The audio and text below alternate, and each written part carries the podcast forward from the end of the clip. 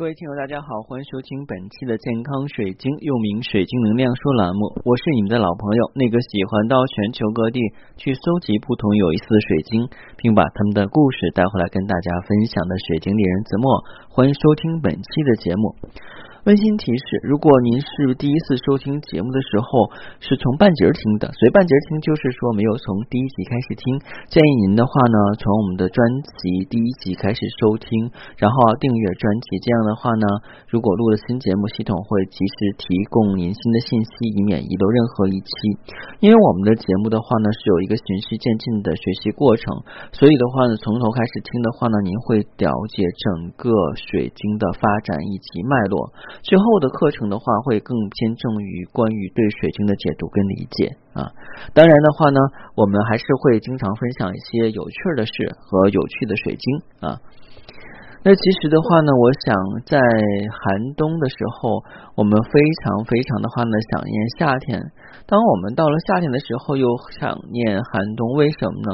因为冬天的话呢，可能在非常冷的时候，你就渴望夏天的这种闷热；当到夏天的闷热的时候的话呢，你又渴望冬天的寒冷。这就是有的时候我们想人都不会太知足啊。但是的话呢，当我们经历了一些事情以后的话呢，把这些事情看淡了，我们的心才能够慢慢的平静下来。啊，如果你想选啊选看天然水晶或者是神秘物品，不妨加我的个人微信。我的个人微信是每期音频节目中的文字介绍里的英文名 R O G E R X C 一九八六。加我的时候请备注水晶听友，要不通不过。今天跟大家分享的话呢，就是撒哈拉的黑玫瑰。一说起黑玫瑰的话呢，大家可能会有点不理解啊，什么是黑玫瑰呢？那黑玫瑰的话呢，其实是属于这个蔷薇科家族的这种月季花。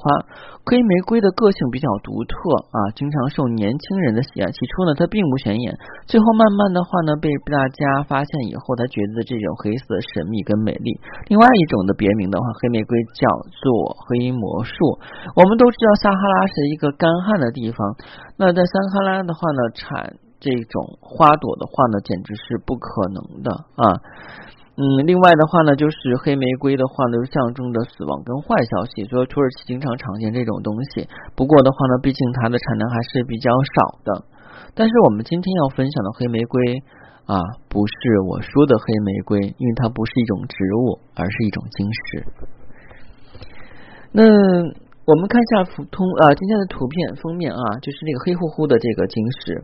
这些表面的话呢，是黑黝的神秘矿石，来自于埃及撒哈拉的无人区，是一种全新的被挖掘出来的矿石，连名字有不同的叫法。有人叫做的话呢是埃及黑玫瑰，也有人管它叫做预言石，还有人管它叫铁金刚。那每年的话呢，会出现很多新的矿石，但是这种矿石一出现的话呢，就吸引人注意，马上的话呢，就成为了很多关注的焦点。这些矿石由于是刚出的，所以没有官方权威性的研究。矿物学家也是猜测，这些矿石的话呢，有些可能是来自于海底火山的喷发形成的金属结晶，具体事实不得而知。目前因为资料关于这种矿石的介绍几乎为零，而我们讲啊，就是我们中国的这种资料的话，也是几乎为零。只是知道的话呢，有一种埃及的黑色矿物，要么地质学家来猜测。啊，并没有这些实践见证。那这些矿石是从何而来的？如何形成？并不知道啊。这些矿石的话呢，表面各异啊，不同的形状，不同的多面结构。更有趣的话呢，这些矿石真正出现在大众的话呢，是在二零二零年，也就是在此之前的话呢，只有几个展览会上可能会看到这种矿石的身影。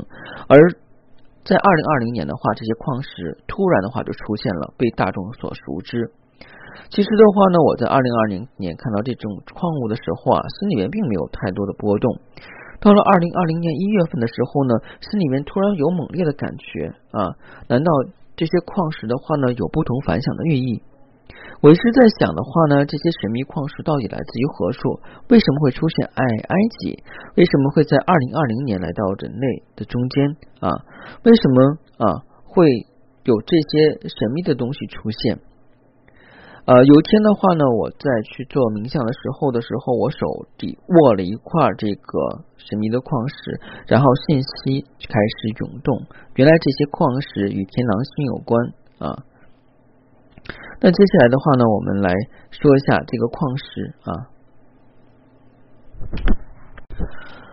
那下面的话呢，呃，就是这个矿石所传递的信息啊。亲爱的朋友们，你们好。在这里与你们见面，我们感到非常荣幸。以这种方式跟地球人类见面，虽然不是第一次的，但是我们看着曾经埋在地球的矿脉智慧，终于被发掘出来，与地球人见面了，这是一个很喜悦的时刻。亲爱的朋友们，这个时候已经到来了，等待了漫长的地球纪念，这份来自天狼星的祝福，终于要啊，终于要回归人类了。天狼星和地球联系有来有久，从地球诞生之初，最初的文明诞生到现代文明的开展，天狼星就像人类的亲密伙伴一样，在宇宙的另外一端，有一颗璀璨的星群，一直在默默的注视着地球的日升月落。今天，他们的到来，我们的到来的话呢，是一个非常特殊的时刻。那。我们作为神秘的矿穴石群，为什么在地球既远才会被人类发现？为什么我们会被放置在一片无人区呢？啊，这是什么样的情况啊？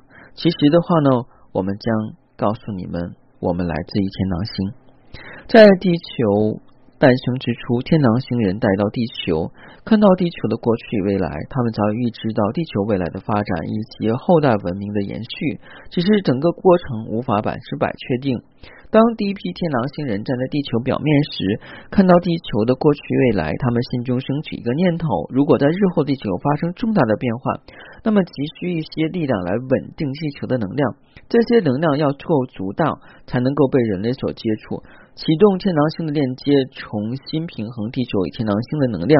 通过一系列神秘的能量传出，使天狼星会带来一部分的能量平衡。这样的话呢，也能够协助地球能量平衡。亲爱的地球家人们，是的，这是因为天狼星的神圣存在告诉你们所讲述的发生。我们正为您讲述关于这些神秘矿石的前世今生。